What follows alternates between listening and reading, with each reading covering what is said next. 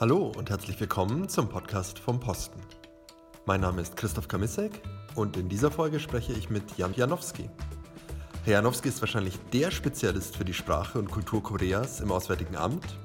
Er hat in Südkorea studiert und gearbeitet, unter anderem als Journalist und Radiomoderator, war dann für das Auswärtige Amt an unserer Botschaft in Pyongyang und ist jetzt ein etwas ungewöhnliches Modell, gleichzeitig im Sprachendienst und in der Asienabteilung hier in Berlin. Wir sprechen in dieser Folge unter anderem über das Leben in Süd- und in Nordkorea, darüber, was Dolmetschen auf höchster Bundesebene bedeutet und welche besondere Rolle Deutschland und die Erfahrung der deutschen Wiedervereinigung in den Gesprächen zwischen den beiden koreanischen Landesteilen immer wieder hat. Viel Spaß mit dieser neuen Folge unseres Podcasts vom Posten. Ja, Herr Janowski, willkommen bei unserem Podcast vom Posten. Danke, dass Sie hier sind. Ähm, wir sprechen heute über äh, die beiden Koreas und wir sprechen über Sie auch und Ihre, Ihre Laufbahn so ein bisschen als, als Wanderer auch zwischen diesen Welten. Ähm, Sie waren, das kann ich glaube ich schon vorwegnehmen, längere Zeit in, äh, in Südkorea, in der Republik Korea. Sie waren aber auch in, in Nordkorea, in der Volksrepublik Korea und ähm, dann hier im Auswärtigen Amt. Und vor allem, und das ist auch hier im Auswärtigen Amt eine Seltenheit, denke ich, Sie sprechen die Sprache. Und zwar nicht nur, wie man so eine Sprache vielleicht ähm, lernt und so spricht, sondern eben auch wirklich als, äh, als ähm, Übersetzer. Wie, wie sind Sie zu Koreanisch gekommen? Das ist ja jetzt keine so, so ganz ähm, sofort einleuchtende Wahl, vielleicht, wenn man sich überlegt, was man so machen kann. Ich bin ursprünglich gar nicht zu Korea gekommen, sondern hatte tatsächlich eher so ein diffuses Asieninteresse, wie es, glaube ich, äh, Gott sei Dank in, in, in Deutschland inzwischen recht verbreitet ist. Ähm, damals gab es aber gerade zu Korea eigentlich wenig Informationen, das ist jetzt auch schon, ich rede hier über die 90er Jahre, ja, ähm, da gab es relativ wenig äh, Informationen oder Angebote für Leute, die sich konkret für Korea interessierten. Ähm, ich hatte Glück, dass ich tatsächlich über Taekwondo, über den Sport ähm, dorthin gekommen bin, ähm, mich für Korea dann etwas spezieller zu interessieren und hatte dann tatsächlich viele koreanische Freunde. Ich bin hier in Berlin auf ein Gymnasium gegangen, wo sehr viele ähm, südkoreanische natürlich ähm, Diplomatenkinder von Medien, von äh, Unternehmen, die hier kurzzeitig dann in, in, äh, in Berlin sind für zwei, drei Jahre, dass dort die Kinder dann ähm, in meiner Klasse waren und ich dadurch einfach einen sehr direkten, auch sehr konzentrierten Einblick in die koreanische Gesellschaft schon in frühen Jahren gewinnen konnte, was für mich unglaublich beeindruckend war. Also ganz konkret gesagt, ähm, der Chef des Kulturzentrums, äh, dessen Sohn war mein bester Freund. Und der hat mich zu allen Veranstaltungen mitgenommen, wenn hier Berlinale waren, wenn die koreanischen Regisseure und, und, und Schauspieler da gekommen sind, ähm, aber auch Politiker. Und ich als 12, 13, 14-Jähriger bin da einfach mitgelaufen, habe mir das alles angeguckt. Insofern hatte ich da sowohl einen Einblick schon in Diplomatie, ähm, also wie, wie so Veranstaltungen ablaufen, wie das ganze Geschäft drumherum läuft, aber natürlich ganz konkret kannte ich die ganzen Akteure auf koreanischer Seite schon. Das war eine unglaublich prägende ähm, Jugenderfahrung. Das hat sich dann eben auch bis, bis ins Studium dann fortgesetzt. So. Und dann haben Sie dieses, dieses allgemeine Asieninteresse mit dieser Erfahrung kombiniert und dann kam irgendwann mal die Entscheidung, okay, ich will mich jetzt zunächst mal im Studium damit beschäftigen. Genau, das war so der Klassiker ähm, nach dem Abitur. Was macht man dann mit seinem Leben? Ähm, mein Vater war relativ äh, wie soll ich sagen, nonchalant. Er sagte, mach, was dir Spaß macht, äh, achte nicht darauf, es wird sich schon irgendwie finden. Meine Mutter war da doch eher klassisch äh, orientiert, sagte, hast ein gutes Abi, mach Jura, mach irgendwas, mach Medizin, äh, irgendwas, was du später was anfangen kannst. Ähm, ich hatte dann allerdings, wie es so oft im Leben ist, ähm, der Zufall hilf, half mir dann. Ähm, die Koreanistik wurde gerade neu gegründet an der FU Berlin. Und äh, die gab es vorher an der HU, eine lange eher ostdeutsche Tradition. Ähm, die Beziehungen zu Regionalstudien wurden ja viel auch von der DDR damals gefördert, gerade dann eben auch diese brüderlich-sozialistischen Beziehungen eben auch zu Nordkorea, ähm, was ein interessantes Erbe ist, was wir auch heute ja noch in den Beziehungen dann mit Nordkorea haben.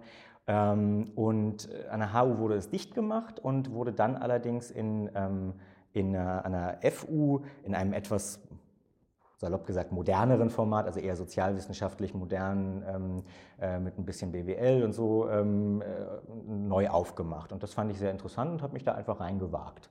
Und äh, es hat sich letztlich ähm, ganz gut entwickelt. Ähm, und die, die große, wie soll ich sagen, Spezialisierung oder die, die, dass, dass ich dann an Korea so endgültig festgehalten habe, das kam durchs Auslandsstudium, was mir auch durch dieses Studium dort ermöglicht wurde. Ich habe ein Jahr in Korea dann ähm, studiert und das war einfach völlig anders als deutsches Studentenleben, äh, also wirklich campuszentriert, äh, ich sag mal eventorientiert in Gruppen, äh, ganz vorsichtig. Habe da auch schon viele Studenten-Nebentätigkeiten gemacht. Man kommt da sofort, wenn man ein bisschen Koreanisch spricht, ähm, kommt man da sofort in sehr interessante Tätigkeiten, unter anderem eben auch im Journalismus. Ich habe ähm, schon im Studium Radiojournalismus gemacht. Ähm, war für die Tourismusbehörde in, äh, in Seoul äh, tätig. Da kommt man an ganz interessante Studentenjobs, die es dann auch letztlich so meine Bahn so ein bisschen vorgezeichnet haben. Und die, äh, die, die Sprache, also Koreanisch, ist das so schwierig, wie ich es mir vorstelle? Genau, ähm, das ist ein ganz wichtiges Thema. Ähm, ich habe größten Respekt vor allen Sprachlehrern hier. Ich mache ja selber auch hier für uns im Amt äh, Sprachfortbildung für, für Leute, die daran interessiert sind, Koreanisch zu lernen und merke deswegen jetzt auch als, als Sprachdozent ganz oft, wo ich mir vielleicht natürlich jetzt keine Gedanken mehr drüber mache, aber wo, wo ja durchaus ähm, intellektuell sehr begabte Persön Persönlichkeiten auch hier im Amt ähm, dann teilweise doch Probleme oder Fragen haben. Ähm, was das eigentlich für eine doch fremde, exotische Sprache ist. Ich hatte den, das, das Glück, aber es war natürlich auch eine extrem harte Zeit. Ich habe meinen Master dann in Politikwissenschaften und Diplomatie in Seoul gemacht auf Koreanisch. Ähm, und da ist das Schöne, man wird auf der einen Seite nicht also weder positiv noch negativ diskriminiert. Also man hat das ja oft so, dass dann, ähm, wenn man als, ich in großen Anführungsstrichen Westler dann irgendwo auftaucht, dass man dann irgendwie positiv behandelt wird oder ähm, gibt es durchaus auch, dass es auch äh, eine starke Diskriminierung gibt. Ich hatte durch die Sprache und die Beschäftigung mit der Kultur wurde ich eigentlich immer und ähm, sehr interessanterweise immer so als, als Teil der Gruppe wahrgenommen in Korea. Das hatte allerdings auch den Nachteil, dass ich natürlich in allen Seminaren, äh, alle Arbeiten, alles auf Koreanisch, auch mit der gleichen Erwartungshaltung äh, meiner Professoren ähm, zu tun hatte, die, die, die halt auch die anderen koreanischen Studenten äh, da sozusagen abzuliefern hatten. Und ähm, das ist in Korea, man war, kennt das ja so ein bisschen anekdotisch und auch viel in den Medien, so dieser, dieser Bildungshunger, dieser Leistungsdruck der Gesellschaft, den habe ich dann auch sofort mitbekommen. Ähm, da wurde keine Rücksicht genommen, wenn ich irgendwelche Fachwörter nicht kannte oder wenn ich nicht die chinesischen Zeichen zu irgendeinem Fachwort kannte oder sowas.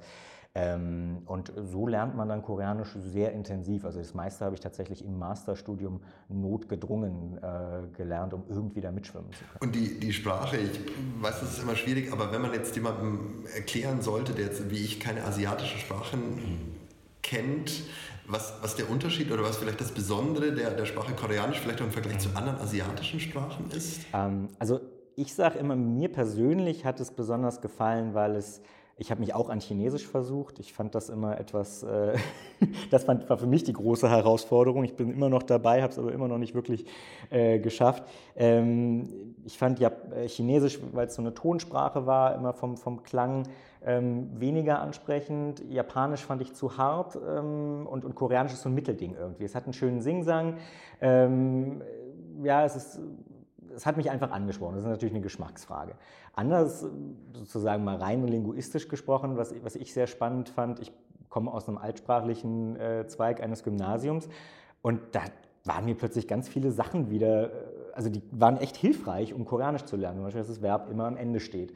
Ja, ähm, so, so, bestimmte Sachen, ich sage auch immer ähm, von meinen Leuten jetzt hier, wenn ich, wenn ich Koreanisch unterrichte, hier im Amt auch teilweise, ähm, man merkt, dass die Altsprachler es deutlich einfacher haben, Koreanisch zu lernen, wo man vielleicht gar nicht im ersten Moment so dran denkt äh, als dass, äh, ja, keine Ahnung, jemand anderes, der romanische Sprachen sich da spezialisiert hat.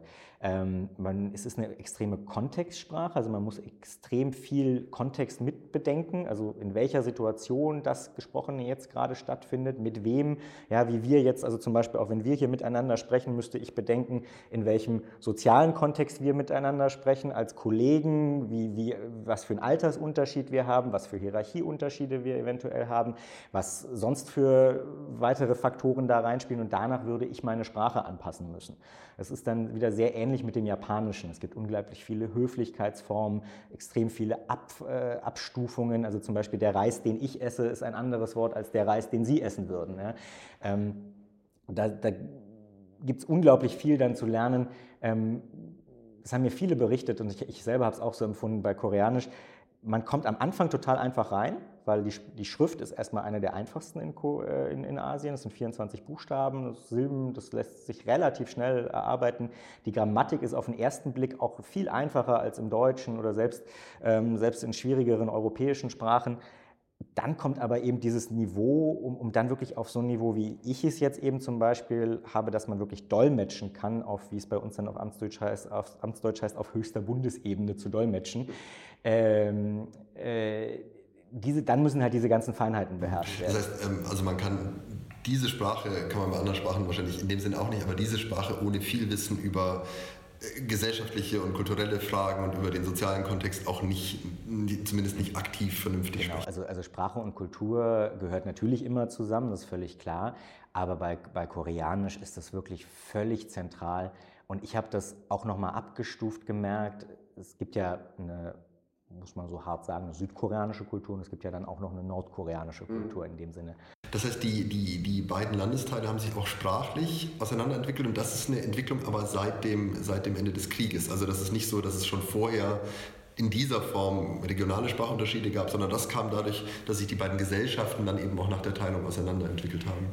Teils, teils. Also ich versuche das immer so darzustellen, es ist so, als hätte man ähm, in der Teilung in Deutschland den, den bayerischen Dialekt zur Hochsprache erklärt und in dem anderen Landesteil dann eben das Hamburger Platt oder irgendetwas ja, als, als Hochsprache stilisiert und dann auch gepflegt. Äh, grundsätzlich ist es die gleiche Sprache. Ähm, nach der Teilung hat man aber aus politischen Gründen den Solar-Dialekt für den Süden und den Pyongyanger Dialekt für den Norden als die Standardsprache erhoben und darauf alles basiert. Und dann, was natürlich noch dazu kommt, ich meine, ich will die deutsche Teilung nicht relativieren, aber es gab immer den Zugang zu, zu, Westmedien irgendwie, man hat sich, konnte sich besuchen, man hat sich Briefe geschrieben. Auch die Sprachen sind nicht komplett abgebrochen. Ähm, aber sie haben heute natürlich die, die, die Situation, dass äh, ein Nordkoreaner, der sich südkoreanische Medien anschaut, in sehr großer Gefahr ist dass es aber auch andersrum immer noch ein, ein Sicherheitsgesetz in Südkorea gibt, was auch die, den Konsum von nordkoreanischen Medien einschränkt. Ähm, dass also nicht nur der, der persönliche Kontakt nicht gegeben ist zwischen Nord und Süd, wo diese sprachlichen Unterschiede dann auch wirklich äh, ja, greifbar würden, sondern dass es den eben auch ähm, bei, in, in, den Medien gibt, ähm, in allen Bereichen, der wirklich gepflegt mhm. wird. Dann sind wir schon mittendrin in den, in den aktuellen politischen Fragen oder in den politischen Spannungen der letzten Jahrzehnte. Und das ist ja üblicherweise auch das, was ich denke, in Deutschland die meisten natürlich mit, mit Korea verbinden. Also wenn man das anspricht, geht es um äh, Atomwaffen und es geht um, um regionale Spannungen und es geht um die Teilung. Ähm, und vielleicht haben wir aber auch in Deutschland, Sie haben das schon kurz erwähnt, so eine, so eine gewisse besondere Aufmerksamkeit für, für die beiden Koreas im Vergleich zu anderen asiatischen Ländern, weil wir uns natürlich immer vergleichen, auch in unserer eigenen Teilungsgeschichte mit dem, ähm, was dort noch geschieht. Das ist in Korea, glaube ich, auch ein bisschen so, oder? Es gibt eine spezielle Perspektive auf Deutschland äh, wegen dieses quasi überwundenen, aber Parallelfalls einer, einer Teilung, die aus dem Kalten Krieg genau. noch kommt. Das ist an sich natürlich ein riesengroßes Asset für uns, für unsere Außenpolitik, für, für unsere Beziehungen. Ähm, wir haben da eine, eine ganz auch echt gefühlte, das merkt man in den Gesprächen, äh, insbesondere natürlich mit Südkoreanern in Südkorea, aber auch wenn Südkoreaner herkommen, ähm, eine, eine echte emotionale Verbundenheit, weil also selbst, ich meine, ich bin 85er Jahrgang, ich habe die Teilung jetzt nicht so massiv erlebt, ähm, aber selbst ich habe doch noch vage Erinnerungen daran, wie das war äh, und, und habe es natürlich erzählt bekommen und man, man, man bekommt es in der Schule mit, wie das war. Und da hat man natürlich eine, eine, eine ganz spannende, äh, irgendwie vage, aber doch eine spannende Verbindung äh, und auch eine Solidarität, die wir auch ähm, mit den Südkoreanern da in, in dem Thema leben. Bewusst hier Südkoreaner, denn das, das, was so ein bisschen schwierig ist, ist, dass auf nordkoreanischer Seite natürlich, und wir versuchen diesem Narrativ entgegenzuwirken, aber das natürlich als eine Absorption gesehen wurde. Ja. Das ist nun mal die nordkoreanische Sichtweise. Also dass, die, dass die, die deutsche Wiedervereinigung für Nordkorea natürlich nicht das Modell sein kann, weil die Nordkoreaner ähm, mit, einem, mit einer gesunden Portion Realismus sehen, dass sie vermutlich eher in der Rolle des zu Absorbierenden wären. Und wir versuchen da natürlich sehr nuanciert gegenzuarbeiten und zu sagen, der Osten wurde ja nicht absorbiert. Ähm, das Ergebnis ist doch im Großen und Ganzen ganz schön. Ähm, ihr wollt ja auch eine Föderation irgendwie bauen am Ende. Also ihr wollt ja auch darauf hinaus, dass friedlich das Land vereinigt wird und beide Landesteile gewisse Rechte und Pflichten darin bekommen ähm, und ob man nicht an den, an den grundlegenden Mechanismen des Ganzen, an dem grundlegenden Prozess, ob es da nicht auch vielleicht für Nordkorea was von zu lernen mhm. gäbe. Mhm. Ähm, das ist aber, wie gesagt, in Nordkorea eine sehr, sehr schwierige Diskussion zu führen. Aber ist das, ist das der Unterschied vielleicht auch, also in, in, in den beiden deutschen Staaten war es ja an einem gewissen Punkt so, dass man sich in, in, Westdeutschland vielleicht weniger offiziell als in Ostdeutschland, aber irgendwann mal in diesem Zustand auch eingerichtet hat. Und ähm, gerade in dieser Zeit dann, nicht 80er Jahre, wo, wo wir beide das auch erlebt haben, gar nicht aktiv auf eine, auf eine Vereinigung der beiden Staaten mehr hingearbeitet hat und diese Perspektive teilweise auch gar nicht mehr hatte, sondern gesagt hat, das ist halt so und damit finden wir uns mal ab. Und ich höre so ein bisschen raus, in den, in den beiden Koreas ist es so, dass die, die Möglichkeit einer, eines Zusammenschlusses oder einer Überwindung dieser Form von Teilung schon auch Tagesthema ist, offensichtlich. Das, das ist auch dort, ähm, auch, auch da haben wir ein Problem, ähm, das ist in Nordkorea natürlich absolute Staatsräson. Das hat die Führerschaft sozusagen, alle drei äh, obersten Führer des koreanischen Volkes, wie sie sich nennen, ähm, haben das sozusagen on the record hinterlassen, dass die Wiedervereinigung des Vaterlandes das oberste Ziel jeglicher Politik zu sein hat. Ähm, das ist im Süden genauso, es hat Verfassungsrang. Die friedliche Wiedervereinigung des Vaterlands hat auch im Süden Verfassungsrang. Aber im Süden haben wir natürlich eine, eine, eine pluralere Gesellschaft. Wir haben ähm, eine Meinungsfreiheit, die dem 20-, 21-jährigen Studenten zubilligt, zu sagen, ich habe kein Interesse daran, wie die im Norden da leben. Ich habe keine Lust, wenn ich mal Steuern zahlen muss, auch nur einen Won äh, da zu überweisen. Und ähm, das sind sehr interessante Diskussionen, denn auch in Südkorea gibt es eine ganze Menge Fehlinterpretationen oder wie soll ich sagen, andere, andere Interpretationen dessen, was sich in Deutschland ähm, abgespielt hat.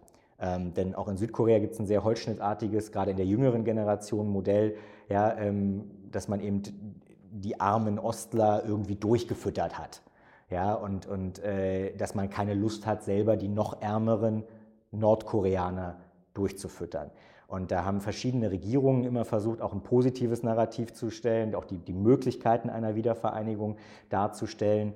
Ähm, wir hatten auch mit den Südkoreanern ein, ein Wiedervereinigungsgremium, also wir haben sogar zwei Gremien. Es gibt eines im, im BMW, im, im, Wirtschaftsministerium aufgehängt. Äh, und wir hatten auch hier im Auswärtigen Amt äh, das sogenannte Konsultationsgremium zu außenpolitischen Fragen der Wiedervereinigung, was auf Ministerebene ähm, äh, vereinbart wurde und dann von uns ähm, in vielen Sitzungen durchgeführt wurde und wo wir eben genau solche Sachen auch gemeinsam erarbeitet haben, in einem ganz tollen Diskussionsprozess, wo wir mit, mit ehemaligen ähm, Offiziellen von südkoreanischer Seite, aber auch Professoren ähm, eben versucht haben, genau diese wichtige Frage, was am deutschen Beispiel ist denn überhaupt zu übertragen und wie ähm, wo wir die wirklich fein herausziseliert haben, was da wirklich überhaupt äh, übernehmbar ist. Denn dass die Situation eine völlig andere ist. Ja, dass Ostdeutschland heute, eine, also damals eine andere äh, Lage hatte, als das Nordkorea heute hat, dass Südkorea auch in einer anderen Lage ist als Westdeutschland damals. Ähm, das sind ja auch Binsenweisheiten. Ähm, aber in der Diskussion wird halt oft so, ist dahingehend vereinfacht, dass man einfach nur das deutsche Modell entweder komplett ablehnt oder genau so eins zu eins meint, übernehmen zu können. Mhm. Und da sind wir jetzt wirklich, kann man so sagen, seit Jahrzehnten, einem, insbesondere wie gesagt mit den Südkoreanern, in einem, in einem sehr, sehr fruchtvollen Prozess, diese Feinheiten rauszuarbeiten von Verteidigung, Währungspolitik, Sozialpolitik, wirklich in allen Einzelbereichen, ähm, was hier eigentlich auf koreanischer Seite, wenn dann mal dieser glückliche Tag vor der Tür steht, was dann eigentlich zu tun ist und wie. Ein, ein wichtiger Faktor, jetzt wenn man aus der deutschen Perspektive wiederkommt, für die Frage Wiedervereinigung, war ja irgendwie auch, wie sich die beiden Gesellschaften dazu verhalten haben und natürlich vor allem für die, für die DDR, dass ähm, auch die, die, die, die Loyalität der Bürgerinnen und Bürger zu ihrem Staat natürlich auch geschwunden ist und entsprechend dann aus diesem, diesem internen Macht- und Autoritätsverlust dann eben überhaupt, dass die Perspektive Wiedervereinigung aufkam. Wenn man jetzt nach Nordkorea schaut, ähm, glaube ich, ist das für, für die meisten, die sich jetzt nicht näher damit beschäftigen, ja irgendwie so eine Black Box. Also ich glaube, es gibt, ich glaube, die vorherrschende Perspektive, vielleicht haben Sie da eine andere Wahrnehmung, ist ja, eh, glaube ich, die von einem monolithischen, totalitären Regime reinster Ausprägung, also sozusagen der Idealtyp eines, eines totalitären Regimes, auch was die Propaganda angeht und die Überwachung und so weiter, ähm, sodass man diese, diese Perspektive, da, da könnte vielleicht sowas passieren wie in der DDR, vielleicht nicht teilen würde oder zumindest glauben würde, dass es dann noch mal schwieriger, weil die Repression einfach viel, viel stärker ist. Auf der anderen Seite würden wahrscheinlich viele sagen, naja, aber mit Repression alleine funktioniert es nun auch nicht, sondern irgendwie muss so ein Staat natürlich auch eine gewisse Art von, von Zusammenhalt entwickeln und doch dann auch so ein bisschen Mitarbeit seiner Bürgerinnen und Bürger mobilisieren. Auch aus Ihrer Zeit, wo Sie dort waren, wie, wie, wie funktioniert Nordkorea in der Weise? Ja, ähm, in der Tat äh, relativ stabil und das, das, das möchte ich nicht falsch verstanden wissen. Stabilität ist ja per se erstmal nicht kein, kein Wert an sich oder nichts Positives oder negativ besetzt. Es ist stabil in dem Sinne, dass, wie wir alle sehen nach außen, seit 70 Jahren sich an dem größeren Staatsapparat nichts ge geändert hat. Äh, Sie haben gerade schon das Stichwort Black Box gegeben. Gegen diesen Begriff kämpfe ich in der Tat, auch seit ich, seit ich mich für Nordkorea interessiere, an. Äh, sogar so weit, dass ich, ich, ich unterrichte zum Beispiel auch ähm, an, an, an, südkoreanischen Universitäten zu, über Nordkorea, um dort der jüngeren Generation, auch die keinen eigenen Einblick haben, ähm, da so ein bisschen ähm, Nordkorea näher zu bringen im Sinne von Verständnis, verstehen, was dort eigentlich vorgeht. Genau diese Fragen, die Sie auch gerade angesprochen haben. Und, und, und meine Vortragsreihe heißt immer Out of the Black Box. Es ist ja auch nicht abgeschlossen, so wie wir es glauben. Es gibt NGO, ja, Hilfsorganisationen, VN-Vertreter, die dort sind, natürlich uns als Botschaften. Es gibt Leute, die kennen dieses Land von vor Ort, die können einen gewissen Einblick gewinnen ganz grundsätzlich, die Leute gehen normal zur Arbeit, die Leute gehen, wenn, das Wetter schön ist, gehen sie in den Park. Ähm, auch gerade in Pyongyang ist die Versorgungslage eben überhaupt nicht so, wie, wie man sich das oft so vorstellt, horrormäßig, dass irgendwie alle nur ähm, nach Essen irgendwie Ausschau halten. Es gibt in Pyongyang äh, inzwischen viele Restaurants. Ähm, ein lecker Eis zum, im, im, Sommer kann sich tatsächlich auch in Pyongyang fast jeder leisten. Ja? Ähm, es ist also ein ganz so gesehen ein ganz normales Leben unter diesen Bedingungen. Und das möchte ich eigentlich immer, ähm, wenn ich über Nordkorea spreche, rüberbringen, dass da trotzdem 25 Millionen Individuen leben.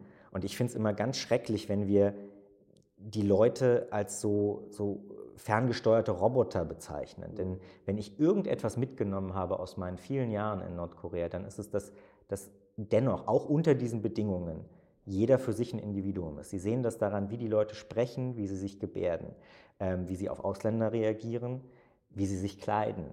Ähm, Sie sehen das an so vielen Kleinigkeiten, dass jeder versucht, auch unter diesen Bedingungen ein kleines bisschen Individualität und ein kleines bisschen auch, auch, auch Freiheit sich zu bewahren.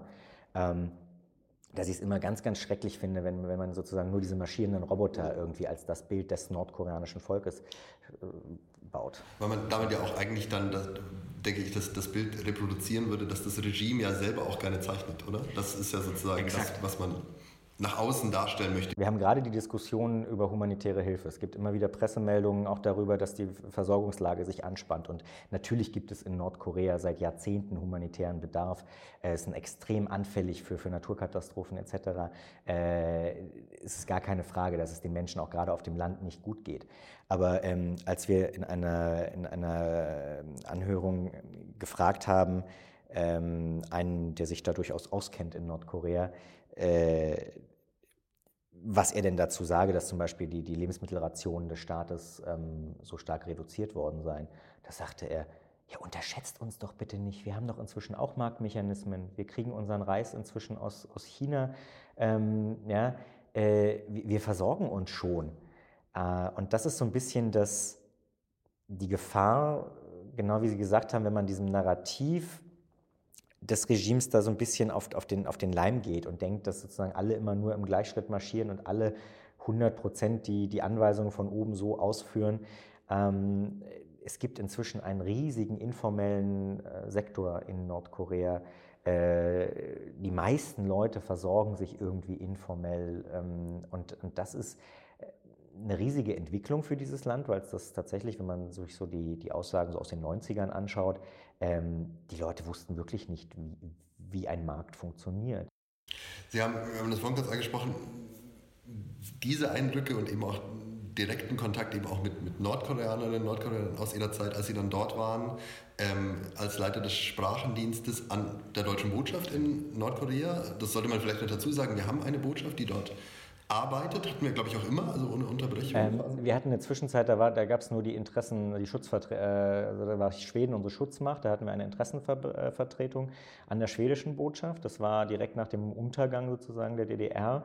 Ähm, da wurden dann die Beziehungen eben auch abgebrochen. Ähm, aber in der Tat, wir haben nie den Kontakt abgebrochen. Mhm. Also die offiziellen diplomatischen Beziehungen wurden erst 2001 wieder aufgenommen. Aber der Kontakt ist nie abgerissen. Und mhm. das ist auch etwas ganz Wichtiges, was auch, glaube ich, auch ganz ehrlich die Nordkoreaner uns bis heute eigentlich sehr hoch anrechnen, dass ähm, trotz all dieser Aufs und Ups, und es waren ja ehrlich gesagt öfter die Ups äh, in den Beziehungen, dass wir dennoch an, der, an unserer Grundhaltung, dass man auch mit schwierigen Partnern immer im Kontakt bleiben muss und eine Lösung durch Dialog suchen muss, ähm, dass wir da nie komplett äh, ab, also da von diesem Grundsatz nie abgerückt sind, ähm, das halten uns, glaube ich, auch die Nordkoreaner bis heute relativ äh, hoch zugute. Vielleicht noch, noch diese Frage zu Ihrer Zeit in, in Nordkorea. Wir haben über die, die koreanische Bevölkerung, die nordkoreanische Bevölkerung ein bisschen gesprochen, über deren Nischen oder auch über deren Umgang mit, mit den Bedingungen des Regimes, unter dem sie leben.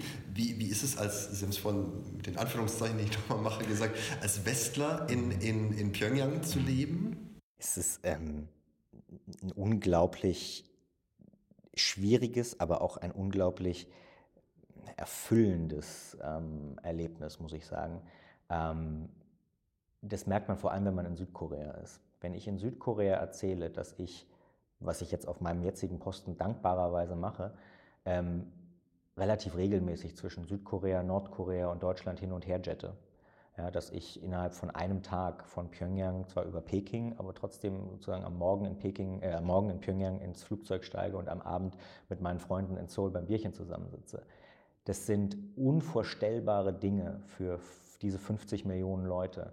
Ähm, das gleiche gilt natürlich andersrum, wenn ich Leuten in Nordkorea erzähle, oh, ich war gerade in Südkorea. Ja. Ähm,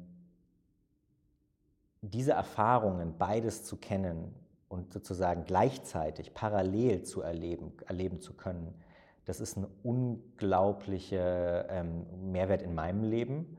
Ähm, ich habe mich ja, wie gesagt, immer sehr, sehr für Korea interessiert, aber das ist etwas, was mir nur durch diese Tätigkeit hier im Auswärtigen Amt überhaupt ermöglicht wird, dieses, dieses Hin und Her so intensiv erleben zu können. Ähm, und ja, natürlich ist Nordkorea absolut einzigartig. Das ist so ein Klischee, ja. Das ist sozusagen, das, es gibt nur noch dieses eine Regime.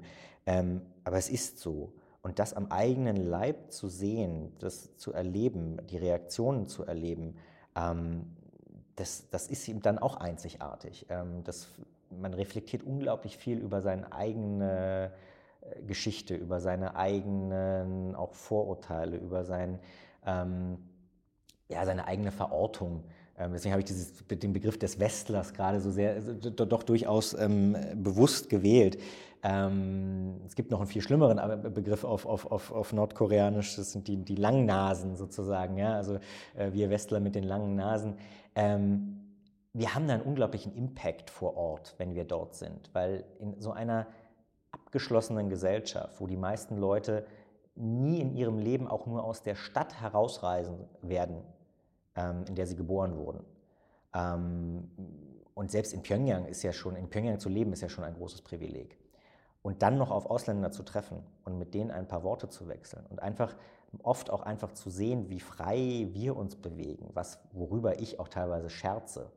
Ähm, das fängt schon bei der Kleiderordnung an, ja, dass, dass Frauen sich durchaus auch im Sommer ähm, etwas weniger bedecken ähm, das, das, das setzt jede dieser Kleinigkeiten, Ja, äh, das fing an, ich, ich, kann mich noch sehr gut daran erinnern, es gab eine riesige Diskussion 2012, dass Diplomatinnen auf Fahrrädern gefahren sind, weil für eine Zeit lang für Frauen es verboten war, Fahrrad zu fahren in Nordkorea. Und wenn dann eine ähm, westliche, ich komme jetzt wieder auf den Begriff, weil es ist nun mal eine, eine, eine, eine blonde äh, europäische Diplomatin gewesen, wenn die dann durch die Stadt fährt, alle, und das sind also hunderte von Leuten, die sich umdrehen, teils, darf die das? Schreitet da keiner ein? Was ist denn hier los? Ja, du, man sieht richtig die ganzen, also die, die, die Köpfe rauchen, ja, was das eins einzuordnen. Und, und wie, mit jedem Wort, was wir machen, mit jedem, ähm, ich, ich zum Beispiel gehe oft ähm, joggen in Pyongyang in, in, in, in, der Innenstadt, mit jeder Joggingrunde ähm, triffst du wieder neue Leute und sei es auch nur so auf so einem ganz, ganz äh, ja, grundlegenden, so, so einem ganz fernen Kontakt. Aber du, du, du hast diesen Kontakt zu Leuten, die sehen, wow, die Westler sind doch eigentlich alle ganz nett. Ja, die sind ja gar nicht so schlimm. Die wollen uns alle gar nicht an den Kragen. Ja. Ich meine, die meisten Leute wissen das ohnehin. Wenn die, die Zuhörerinnen und Zuhörer sich jetzt hoffentlich dadurch ein bisschen gepackt weiter informieren möchten über die beiden Koreas in, in irgendeiner Gestalt, haben Sie eine Empfehlung, was man lesen, hören, ähm, anschauen könnte vielleicht, dass gerade diese, diese, diese, diese Vielfalt so ein bisschen packt auch? Ja, es gibt in letzter Zeit eine ganze Menge ähm, Bücher, die gerade diesen auch gesellschaftlichen Wandel äh, in Nordkorea, der, wie gesagt, man weiß nicht, wie der sich politisch dann auch irgendwo vielleicht äh, ausdrückt, aber die den zumindest nach, nachvollziehen. Und ähm, da gibt es äh, ein Buch North Korea Confidential zum Beispiel, das ist von einem guten Freund von mir geschrieben, ähm, der sich sehr, sehr lange mit, mit ähm, beschäftigt hat ähm, und das sehr gut und sehr, sehr ruhig nachvollzieht. Denn ich meine, wir hatten das Thema jetzt gerade schon so ein bisschen mit der Medienberichterstattung da sind die Nordkoreaner natürlich auch selber daran schuld, weil sie niemanden wirklich ins Land lassen. Und wenn sie ihn ins Land lassen, kann der nicht unabhängig frei sich bewegen und berichten. Aber das führt natürlich insgesamt zu einer sehr aufgeladenen Schwarz-Weiß-Medienberichterstattung. Und ähm, so gerade so ein einfaches Thema wie zum Beispiel Handyverbreitung in Nordkorea. Da haben sie dann die einen, die sagen, oh, jetzt haben alle Nordkoreaner Handy, die Revolution steht kurz vor der Tür. Und die anderen haben, ja, haben halt ein Handy, was soll das, das bringt, bringt doch gar nichts, das ist doch immer noch das gleiche alte Regime. Ähm, und und ähm, in, bei North Korea Confidential finde ich, trotz des etwas reißerischen Titels, äh, finde ich das halt sehr schon ja, sachlich, sachlich, fachlich gut dargestellt, was es für Wandel gibt in Korea, aber da gibt es jetzt nicht diesen großen politischen Zeigefinger, den wir in vielen, gerade auch amerikanischen Büchern oft lesen, sozusagen mit den Policy Recommendations, die dann da gleich da, da dahinter sind. So müssen wir mit Nordkorea umgehen, so haben Sie Nordkorea zu sehen. Ja, vielen Dank. Danke auch für diese Empfehlung. Danke, dass Sie uns ein bisschen haben teilhaben lassen, auch an Ihren Lebensreise, Studienerfahrungen zwischen Nord- und Südkorea und äh, Deutschland. Das bleibt natürlich ein Thema, das auch politisch kann das bedauern oder nicht, aber irgendwie aktuell bleiben wird auf absehbare Zeit, ähm, über das wir uns aber vielleicht auch nochmal unterhalten können, wenn es ähm, neue Entwicklungen gibt. Bis dahin, ganz herzlichen Dank und alles Gute. Vielen Dank. Das war Folge 17 unseres Podcasts vom Posten, in dieser Folge mit Jan Janowski. Danke fürs Zuhören. Wir hoffen, es war interessant und wir freuen uns wie immer auf Zuschriften, Ideen, Kritik und Anregungen unter podcast.diplo.de. Bis zum nächsten Mal.